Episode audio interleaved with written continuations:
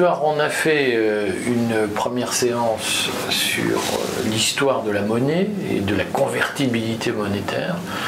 Euh, on a promis, on va tenir notre promesse aujourd'hui, de faire une séquence sur le dollar, et je, vais le simplifier comme ça, dollar et ordre mondial au XXe siècle.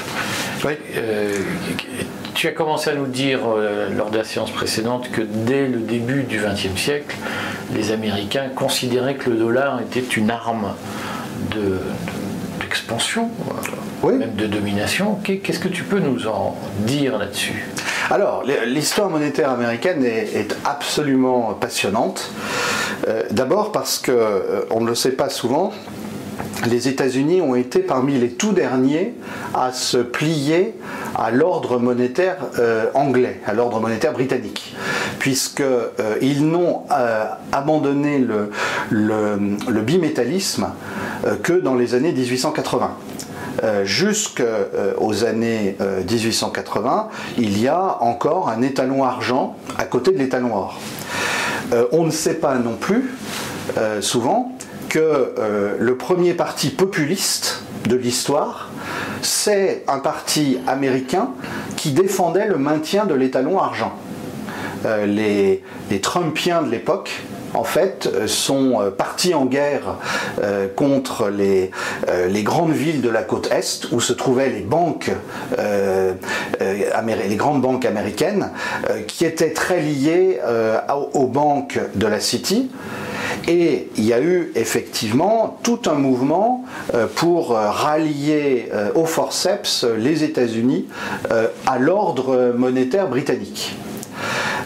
Alors c'est quelque chose qu'on a oublié, mais il y a une grande nostalgie du dollar argent qui court à travers l'histoire américaine. On voit, ressurgir le thème et d'ailleurs souvent on ignore que quelques mois avant sa mort, John Kennedy avait autorisé la réintroduction d'un dollar argent.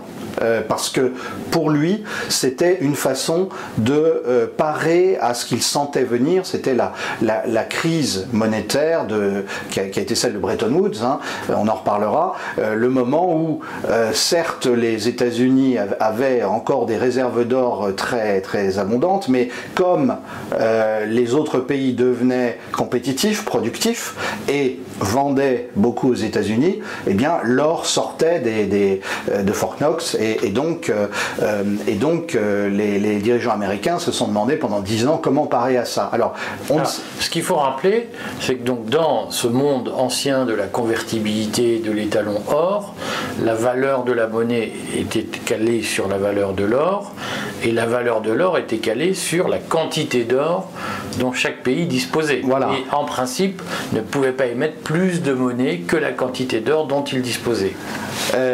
effectivement, alors, euh, pas plus, euh, disons, pas plus de monnaie, on pouvait émettre des moyens de crédit qui dépassaient le stock d'or, mais c'est parce que ça n'était que des moyens de crédit. Euh, il, il serait remboursé un jour. Voilà. Euh, pour euh, aussi, je ne crois pas qu'on l'ait dit lors de la, première séance, le, ratio or-argent, historiquement, il est de 1, 1, à 8 à 1 à 15, selon les époques, selon la quantité d'or à disposition. on, a, un ratio, donc ça dit bien, ça dit bien le, rapport entre l'étalon or qui est euh, vraiment l'instrument ultime de l'épargne et du, et du commerce euh, mondial et euh, l'argent qui a servi jusqu'au 19e siècle comme un étalon local. Bon. Je, je fais la quantité disponible est plus importante. Est, plus importante et ce qui est très important pour l'économie parce que moi, moi j'ai beaucoup de sympathie pour tous les défenseur de, de l'étalon or et nous avons eu par exemple Jacques Rueff en, en France, un grand économiste libéral euh, et, qui a beaucoup euh, conseillé le général de Gaulle, euh, en particulier avant sa conférence de presse presse de, 65. Mais effectivement, les, les, adversaires de l'État noir comme Keynes ont toujours mis le doigt sur le côté potentiellement déflationniste de l'État noir quand il n'y a pas assez de, de nouvelles extractions d'or, pas assez d'or mis en circulation, on peut avoir une contraction de, l'économie, en particulier euh, de l'économie locale. Euh, et euh, donc c'est pour ça qu'il est important qu'il y ait un, deuxième étalon ou plusieurs autres étalons métalliques, des métaux précieux. Les Américains, eux, à la fois sous la pression des grandes banques de la côte Est et sous la pression britannique, ont renoncé à l'étalon argent, mais ils n'ont pas renoncé à euh, disposer de suffisamment de liquidités, puisqu'ils avaient conscience, euh, et, les banquiers euh, new-yorkais eux-mêmes avaient conscience de ce que, du, potentiel déflationniste de, de l'État noir. Et pour une économie en pleine expansion industrielle comme les États-Unis à la fin du 19e siècle, au début du 20e siècle, il fallait une parade. Et c'est là que a commencé à se forger l'idée, bon, on n'a plus qu'un seul étalon monétaire, mais le dollar est aussi bon que l'or. Euh, as good as gold. Hein. Il y a eu ça euh, pendant un temps sur les billets, euh, sur les billets américains. Et donc c'est la raison pour laquelle les, Américains, après avoir créé la, la, Federal Reserve en 1913, les Américains... dont on redit c'est en réalité un consortium de banques privées C'est un consortium de banques privées, c'est le consortium de ces banques privées qui avaient supprimé l'étalon argent, qui s'étaient ralliés au système de l'état noir, mais qui n'en sont pas restés là, qui ont décidé qu'ils allaient établir le dollar comme une monnaie équivalente à l'or. C'est la raison pour laquelle en 1916, Benjamin Strong, euh, qui était le, président, le vice-président de la Fed, euh, a euh, très clairement exprimé l'intention américaine, après la guerre, de ne pas remettre en circulation tout l'or accumulé à la faveur de la guerre, hein, puisque les Britanniques, les Français ont en or. qu'on voilà. achetait aux États-Unis était payé en or, donc les, les réserves d'or allaient aux États-Unis. Et, les Américains avaient peur qu'on leur rembourse pas leur dette un jour, donc ils se faisaient payer en or. Euh, mais euh, Benjamin Strong dit très clairement, euh, on ne remettra en circulation qu'une partie de cet or, le reste, ça sera du billet vert, du dollar. Alors, entendons-nous, ça peut être des obligations, ça peut être beaucoup d'autres choses.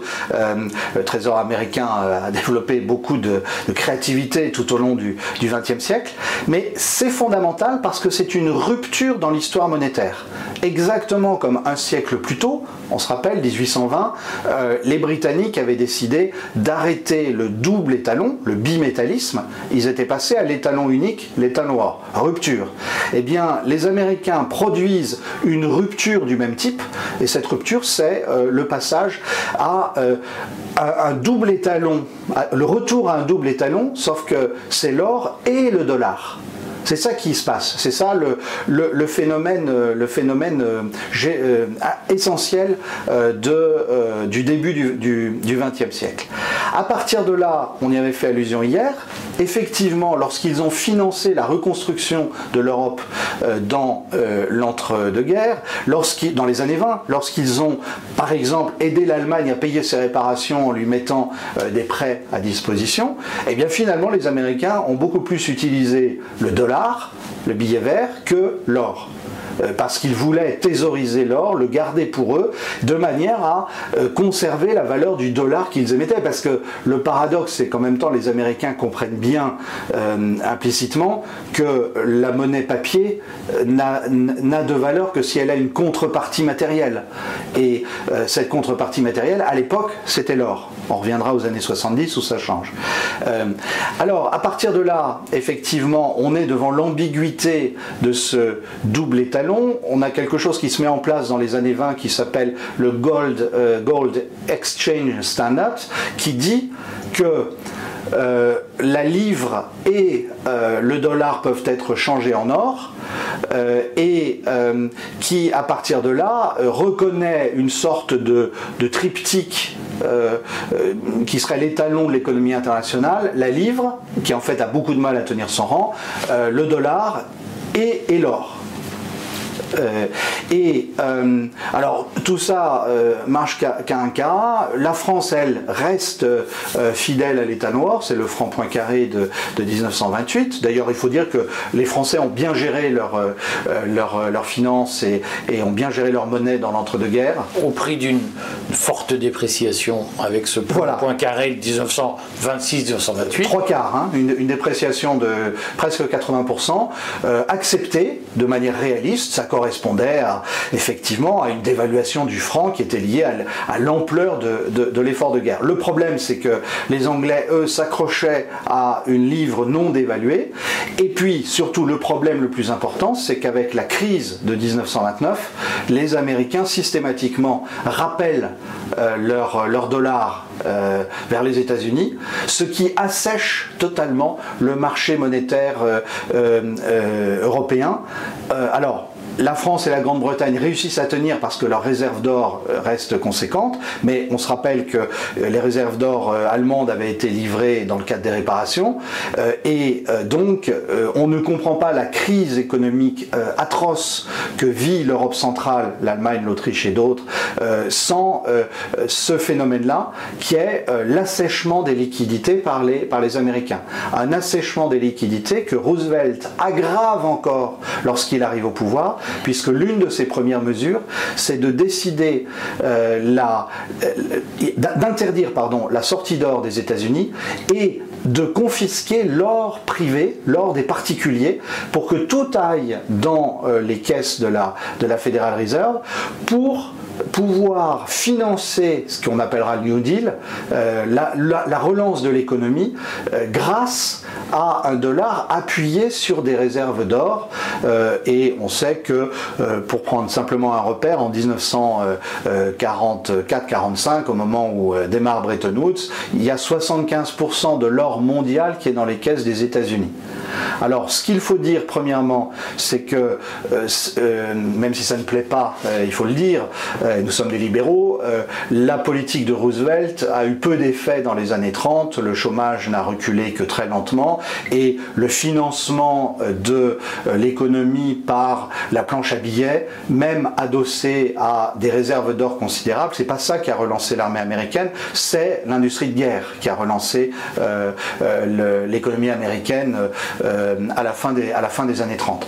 Premièrement. Deuxièmement, euh, effectivement, on a euh, un, phénomène euh, troublant, c'est que les, Roosevelt en, asséchant monétairement l'Europe, a permis objectivement, je ne dis pas que c'était intentionnel, mais il a facilité l'arrivée et l'installation et la durée des nazis au pouvoir, puisque ça a été un des arguments les plus forts euh, des, nazis.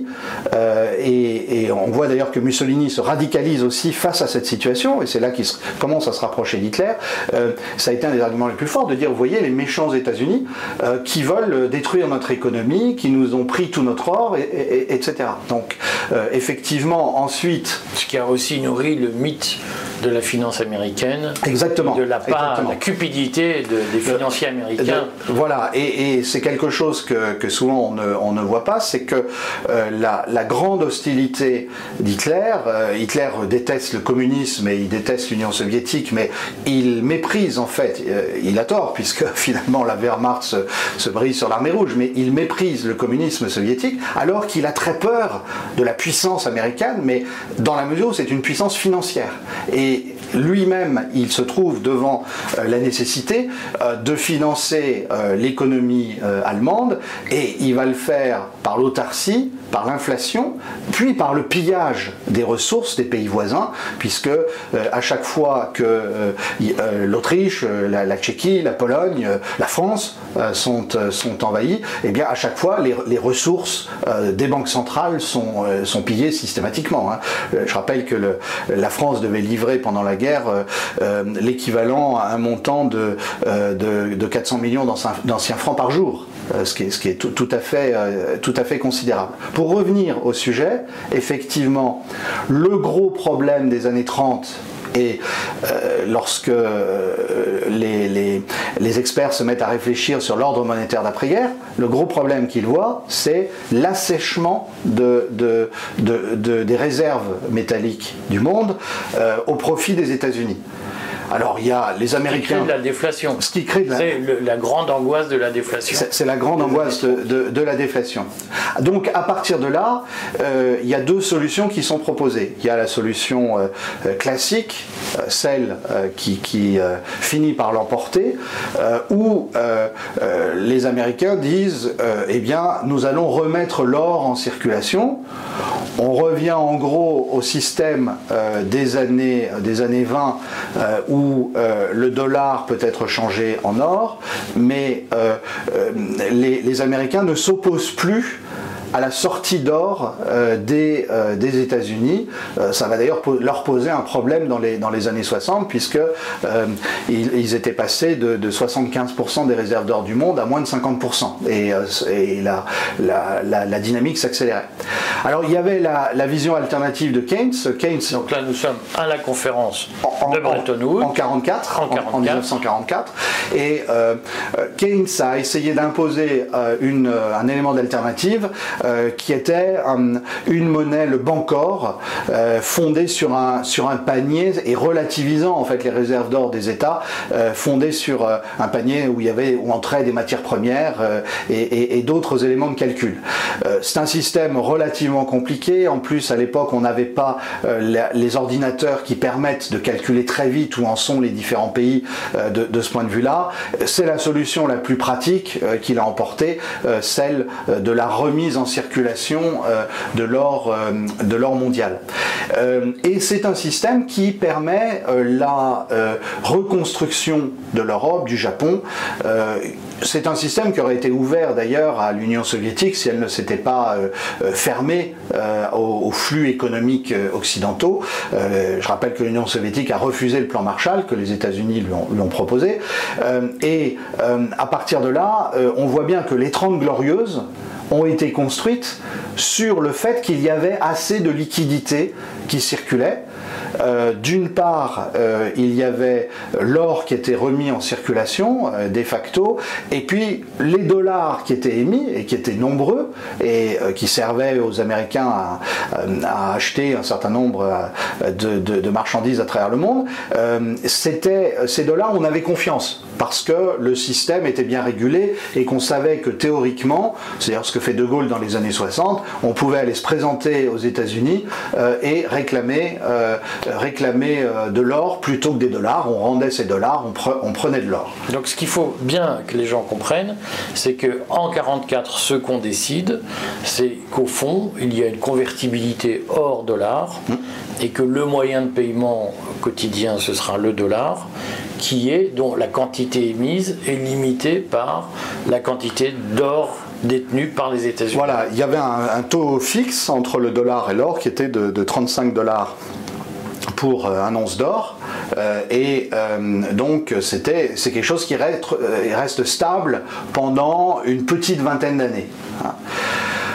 Au début des années 60, il y a un problème évident, c'est euh, le fait que la France, l'Allemagne, l'Italie, euh, le Japon, la Grande-Bretagne, dans une grande mesure, se sont reconstruites, ont reconstruit leur industrie, leur industrie civile, et sont redevenues des économies compétitives qui concurrencent les produits américains. Il y a beaucoup on a toujours tendance à se battre la coulpe, mais il y a, des domaines dans, l'industrie chimique, dans la, sidérurgie par exemple, où la France, à la fin des années 50, au début des années 60, était redevenue concurrentielle. Euh, l'industrie pharmaceutique était, la France concurrençait facilement les, produits américains. Même chose pour l'Allemagne, même chose pour l'Italie aussi, qui, a eu une reconstruction absolument remarquable. Alors, quelle est la conséquence de tout ça? Ben, On la comprend bien. C'est qu'à un moment, euh, il y a un surplus euh, de, dollars à travers le monde. Alors, il y a d'autant plus un surplus de dollars que les transactions pétrolières, ça c'est un autre accord important en 1945, après Yalta, Roosevelt euh, signe un accord avec euh, les Saoudiens pour que les transactions pétrolières mondiales se fassent en dollars. Et le dollar, bah, vu la consommation de pétrole de la reconstruction économique, le dollar circule d'autant plus. Il, commence même à y avoir un marché propre de ce qu'on appelle les pétrodollars. et donc, un certain nombre de pays se posent la question de dire mais est-ce qu'il ne faudrait pas dévaluer le, dollar euh, par, rapport, euh, euh, rapport à l'or, bah, ça aurait un avantage, par exemple, pour un pays comme la France qui possède des quantités d'or respectables, d'augmenter effectivement le, montant de, le montant de ses réserves. et tout, ça, tout ça aboutit à une véritable crise. Alors, la crise dans les années 60 se déroule en plusieurs étapes. Il y a d'abord Kennedy, je le disais, qui dit bah, on va réintroduire un dollar argent ce qui va euh, stabiliser le dollar, ce qui va permettre euh, aussi une consommation intérieure, euh, de doper la consommation intérieure. bon, et puis après son assassinat, c'est écarté. et la spéculation contre le dollar continue sur les marchés mondiaux. Alors on s'attaque d'abord à la livre, qui est, la, monnaie la plus fragile, et puis ensuite on s'attaque directement au dollar. C'est là que le 5 février 1965, De Gaulle fait une euh, une, conférence de presse absolument magistrale. Euh, d'ailleurs, Jacques Rueff disait euh, il y a des choses que j'ai comprises en l'écoutant, ce qui n'était pas un, mince compliment de la part de ce très grand économiste qui aurait mérité le prix Nobel si le prix Nobel avait déjà, existé à cette époque, prix Nobel d'économie. Et De Gaulle plaide pour un retour à ce qu'il appelle le système d'avant les malheurs du monde, c'est-à-dire d'avant 1914, c'est-à-dire le retour à l'état noir, avec l'idée très importante chez De Gaulle que euh, la monnaie universelle ne peut pas dépendre euh, euh, de la politique d'un pays aussi puissant soit-il, puisque aussitôt ça, ça, ça, biaise les relations économiques internationales. Alors, euh, il faut dire que euh, les Américains ont eu très peur euh, que De Gaulle déclenche une sorte d'avalanche. Une guerre monétaire. voilà, et puisque la France a, je crois que là, on a même envoyé la marine militaire pour, pour récupérer symboliquement, pour ramener des, des lingots de Fornox. De, Fornox. Euh, d'ailleurs, la plaisanterie à la fin des années 60, on appelait euh, De Gaulle Goldfinger euh, par référence au, fameux, fameux James Bond. Il était, le grand, il était devenu le grand méchant pour, pour les Américains parce qu'il voulait piller Fornox. Voilà. Et il a peut-être été plus efficace que Goldfinger, en fait. Bon. et les, les Américains font tout pour empêcher les autres pays européens de se joindre à la France. Quand on réfléchit à l'unification de l'Europe, il s'est passé quelque chose de décisif à cette époque. Alors il y a eu deux façons de faire, euh, avec euh, une, finesse qu'on imagine bien quand on la reconstitue. Les Américains vont voir euh, les Allemands et leur disent, vous vous rappelez quand même où vous étiez en 1945 et que c'est grâce à nous que vous vous êtes reconstruit, donc vous, restez gentils s'il vous plaît. ce, sur quoi les, Allemands de l'Ouest s'exécutent. Euh, mais il y a aussi, euh, euh, une diversion qui est lancée. le premier projet de ce qui deviendra l'euro est lancé dans ces années-là, 67-68. Les, premiers rapports sur la future monnaie européenne, c'est dans ces années-là. Et dès le départ, dans cette monnaie européenne, il y a une ambiguïté dans les projets, parce que c'est une bonne idée de faire une monnaie européenne pour se consolider euh, face au, dollar. Et après tout, euh, De Gaulle euh, n'a jamais été un nationaliste de la monnaie. il pensait au contraire qu'il fallait que la monnaie soit universelle. mais tout est fait dès les premiers projets qui concernent ce qui deviendra l'euro pour que l'euro ne puisse pas faire de mal au dollar. C'est ça en fait le défaut de construction de, l'euro. Et euh, euh, à partir de là, les Américains continuent à converger parce que quelle que soit leur manœuvre politique, euh, le dollar continue à être attaqué. Et puis il y a la montée des dépenses militaires, il y a le coût de la guerre du Vietnam, il y a la politique de, welfare state, d'État-providence de, Johnson. tout ça s'accumule et fait monter les dépenses, les déficits américains. Et c'est là que. C'est là qu'il faut bien expliquer que comme il y a une expansion des dépenses publiques, il y a fabrication de dollars, on fait tourner la planche à billets, et donc la corrélation théoriquement arithmétique entre la quantité de dollars et la quantité d'or est perdue, et il y a plus de dollars que d'or. Il y a, voilà, et on, peut, si, si, tout le monde se mettait à, à, vendre ses dollars contre de l'or, euh, bah, finalement, on s'apercevrait qu'il n'y a plus assez d'or par rapport au, taux officiel. D'ailleurs, il y a un marché de l'or, euh, qui, il, y a, il y a un marché officiel de l'or et un marché officieux. Et on voit que euh, la pression est énorme sur le taux de change entre le dollar et l'or. Alors, c'est au fond une, forme de crise de confiance. Les gens se disent le dollar est une monnaie de singe. Voilà, et euh, les Américains sont confrontés à ça. Euh, et euh, à partir de là, bon, bah, ils, avaient plusieurs solutions. la première, c'était effectivement de dévaluer le dollar, de dire qu'il fallait plus de dollars pour la même quantité d'or. Bon. sauf qu'ils l'écartent pour des raisons de prestige. Euh, et puis, il faut se mettre à la place euh, des Américains. Euh, ils ont le dollar qui est, en position de force. Ils ont un appareil de défense qui impressionne leurs alliés. et c'est commode plutôt que de se dire on va dévaluer le dollar et il faut redevenir compétitif pour que pour qu'éventuellement la valeur du dollar remonte. Euh, et donc c'est là que Nixon euh, joue un rôle absolument décisif puisqu'il va même plus loin. Au tournant des années 70. en, le 15 août 1971, Nixon prend une décision dont je pense jusqu'à aujourd'hui on n'a pas mesuré la portée. C'est la première fois dans l'histoire du monde que euh, depuis 6000 euh, avant Jésus-Christ, on va dire, que euh, la, monnaie n'a plus de référent métallique, puisque Nixon coupe le lien officiel entre le dollar et l'or. Alors, un, secrétaire aux finances américain le dira brutalement, le dollar c'est notre monnaie, c'est votre problème, dira-t-il aux, Français qui se, qui se plaignent, John Connolly.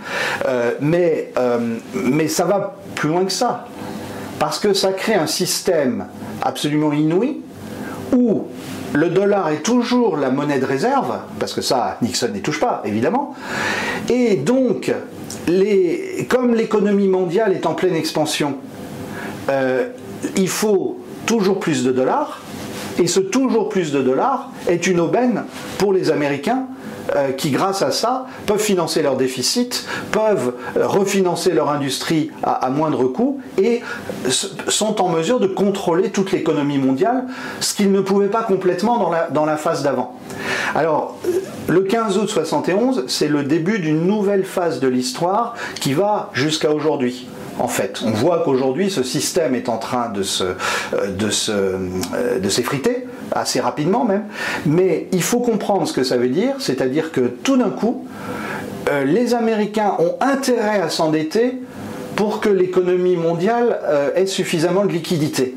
Donc on voit la, la, la, la perversité euh, du système qui est mis en place. Euh, euh, j'imagine pas, Eric, que tu ailles voir ton, ton banquier en lui disant j'ai le droit de m'endetter à volonté et s'il y, a, y a un problème, bah, vous, pour, pour réduire mon déficit, vous prenez sur les comptes de, de vos autres clients. Si, alors je lui dis, mais il m'attaque en justice. bon voilà, bah, les Américains se sont permis ça à l'échelle à l'échelle internationale. C'est comme ça que ça s'est passé. Et donc, euh, le système qui est mis en place, alors, euh, il faut le tester parce que c'est, comme je, comme je le disais, c'est absolument nouveau dans l'histoire du monde. Et il faut se rappeler l'hyperinflation allemande du début des années 20. Le trop de papier-monnaie a, tué euh, le, le, marque de l'ancien marque. il faut se rappeler quand même l'épisode de Lass, John Lass, au début du, au début du 18e siècle en France, avec l'émission euh, euh, de, bons d'action euh, et, de papier-monnaie qui a fini en banqueroute. Au début de la Régence, oh, juste après la mort. juste après la mort de Louis XIV. Bon, donc c'est d'ailleurs dans la littérature mondiale, le second Faust présente ce thème-là. que fait Méphistophélès Il fabrique de la monnaie à volonté pour l'empereur d'Allemagne. mais pour un contemporain de Goethe vers 1830, c'était quelque chose dont il fallait se méfier. Et, justement, c'est Méphistophélès qui fait ça.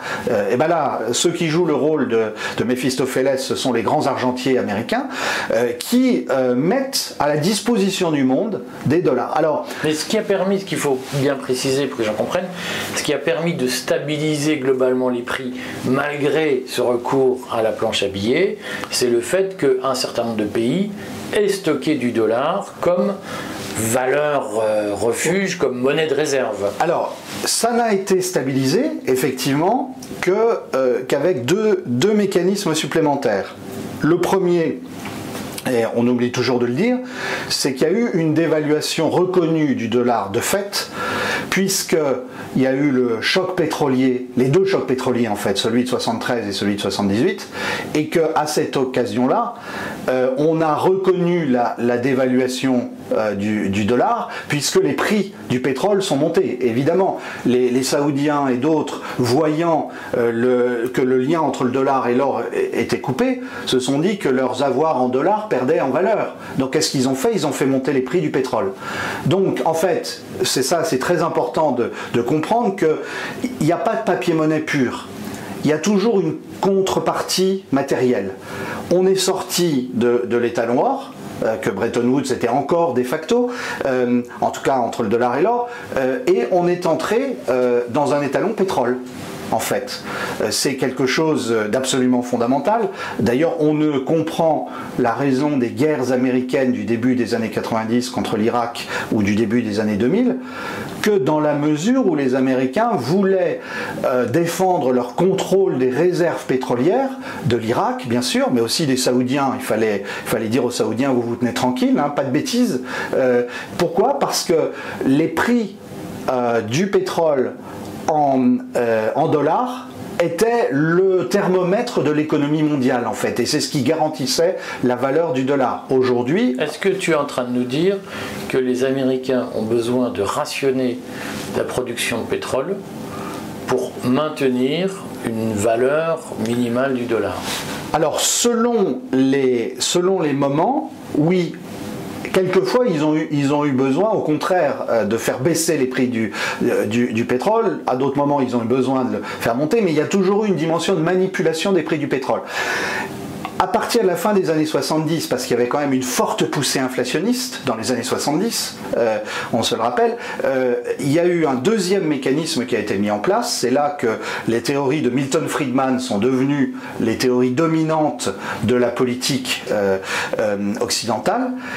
on a décidé qu'il fallait, de manière tout à fait ostentatoire, j'allais dire, limiter les déficits.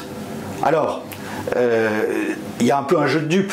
Parce que, je, continue, les déficits sont producteurs de planches à billets et que donc plus on est déficitaire, plus on produit de la dépréciation du dollar. Et, donc, euh, pour maintenir la réputation du dollar, pour euh, avoir l'air de maîtriser les choses, il fallait afficher des politiques de réduction des déficits publics.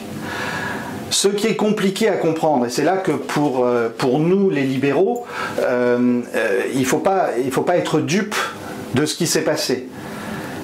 D'un côté, il y a eu des politiques de privatisation, par exemple, pour la, réduction des déficits publics, qui ont, été très bienvenues et qui ont dopé certains secteurs. Mais de l'autre, les États ont été souvent moins vertueux qu'ils n'en avaient l'air.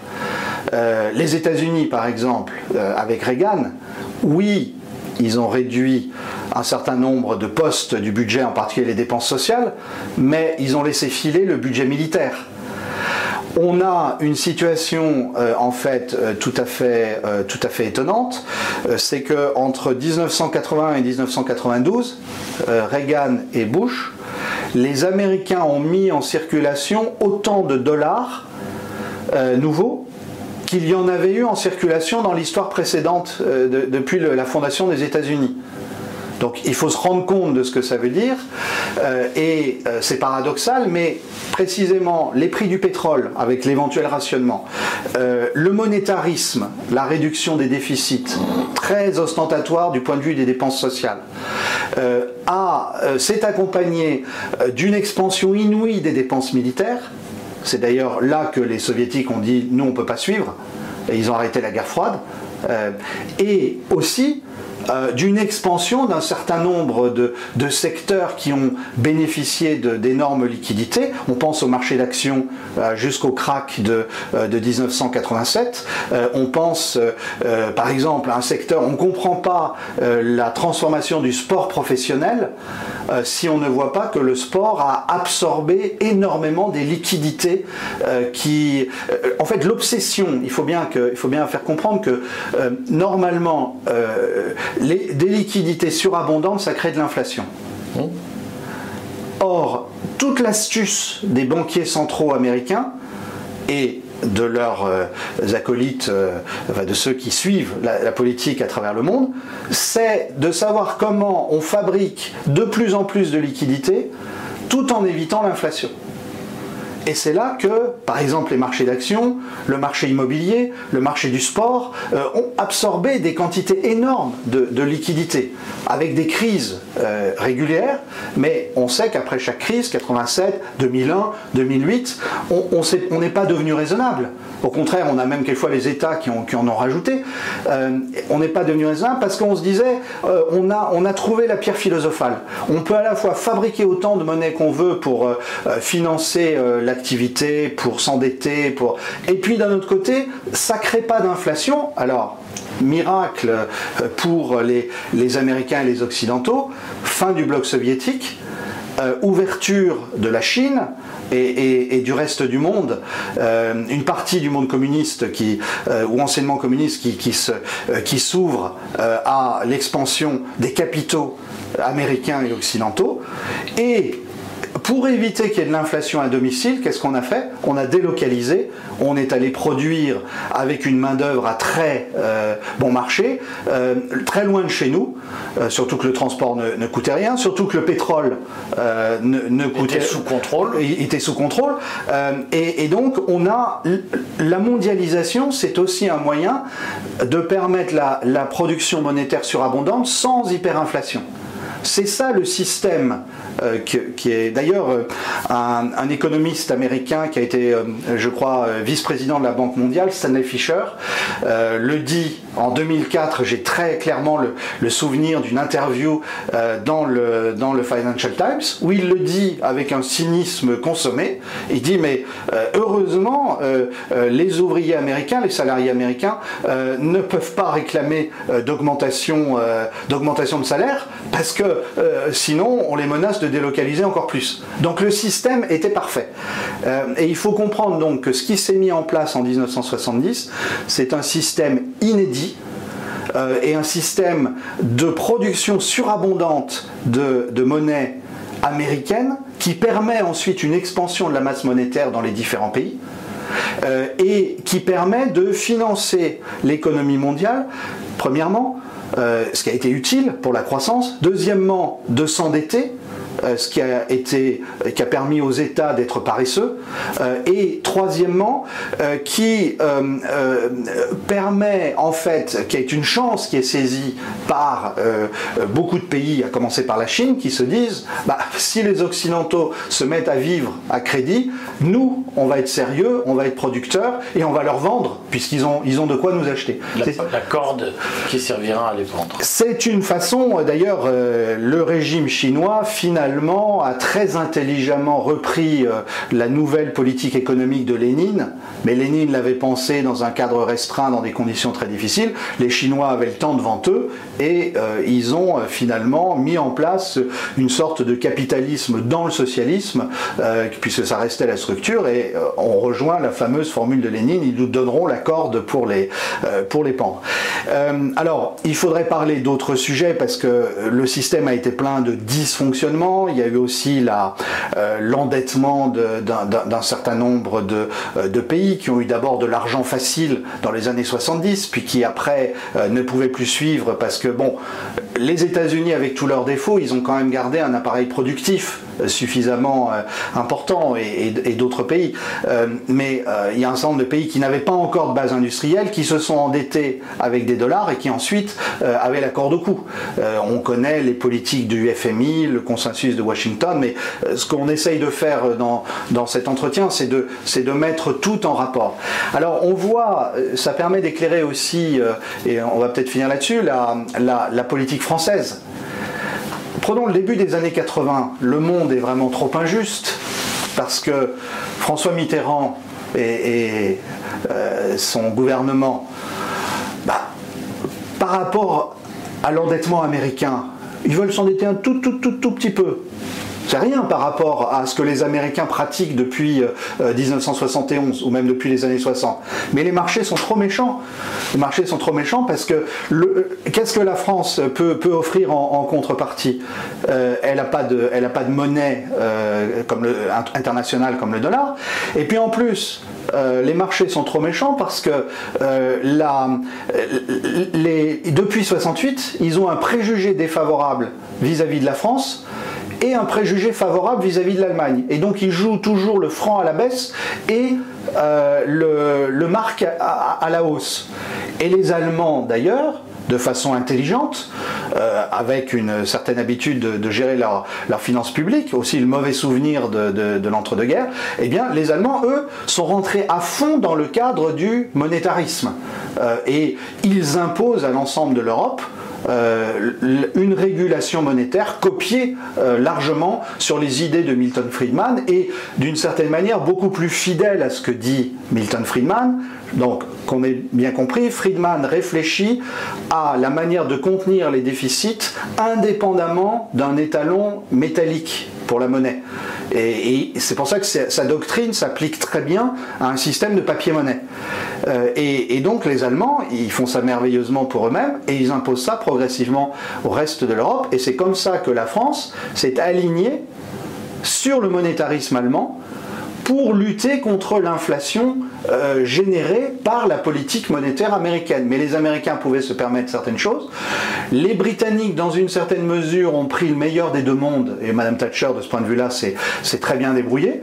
Euh, les Allemands, eux, ont dit non, non, pas de déficit, euh, on fait même pas semblant, on, on, est rigoureux, et vous, les Français, alignez-vous sur nous. C'est l'origine de l'euro. Alors l'euro a eu, euh, euh, aux yeux de, ceux qui le, défendaient, cette vertu, euh, qui était, voilà une monnaie gérée même plus rigoureusement que le dollar, euh, mais en, réalité, c'était dans un environnement international où les Américains étaient toujours maîtres du jeu. Euh, et, d'ailleurs, comme l'euro était euh, quantitativement moins important que, le dollar, bah, l'euro est monté par rapport au dollar, ce qui a plutôt handicapé une économie comme l'économie française qui avait besoin de jouer sur une monnaie pas trop forte pour pouvoir exporter. Sauf que on l'a utilisé comme des passagers clandestins, on a accepté la désindustrialisation et on a pris les déficits. Voilà. On s'est médisé. C'est une autre histoire, c'est que euh, nos présidents successifs, Mitterrand, Chirac, surtout Chirac d'ailleurs, euh, se sont dit euh, instinctivement comment est-ce qu'on peut faire? Et il y a eu une sorte, euh, j'allais dire, de divine surprise, mais on dira que c'est une polémique facile euh, vis-à-vis de Jacques Chirac. Euh, il a, Chirac a compris qu'à l'abri des taux d'intérêt français alignés sur les taux d'intérêt allemands, tout le monde ayant confiance dans la gestion allemande de la monnaie, dans l'épargnant allemand, eh bien on pouvait s'endetter plus que si on avait eu un taux d'intérêt français. Voilà. Donc ça, c'est effectivement, c'est un, c'est pas simplement une note en bas de page puisque nos déficits euh, d'aujourd'hui sont largement ancrés dans ça. Voilà. Donc globalement, euh, nous avons essayé de, synthétiser en, deux séances. Euh, il faudra que tu nous parles de la dédollarisation. Voilà. Ce que, je te propose, c'est qu'on attend attendent les, les commentaires, les questions Oui. à cette vidéo. Et nous ferons une vidéo dédollarisation et monde d'après euh, en réponse à, à Alors, ces commentaires et ces questions. Puisque effectivement c'est ce qui se passe actuellement, c'est que ce système que nous avons décrit, euh, donc aujourd'hui nous avons parlé de la période de l'entre-deux-guerres, avec l'introduction par les Américains du dollar euh, as good as gold, nous avons parlé de Bretton Woods, qui dure à peu près 30 ans, et nous avons parlé de ce demi-siècle absolument euh, stupéfiant dans l'histoire monétaire mondiale, 1971, euh, 1900, euh, de- 2000, 2021, 22, et Dit système de change flottant. voilà, et, et donc ce qui se passe actuellement, et nous expliquerons pourquoi la guerre d'Ukraine est l'un des déclencheurs de la crise, pas le seul, mais c'est l'un des déclencheurs de la crise. Ce qui se passe actuellement, c'est que ce système du dollar roi, euh, même impérial, du dollar empereur, euh, ce système est en train de s'effriter, et euh, même peut-être plus rapidement que ce que- que ce qu'on avait pensé. Merci Edouard. Merci Eric.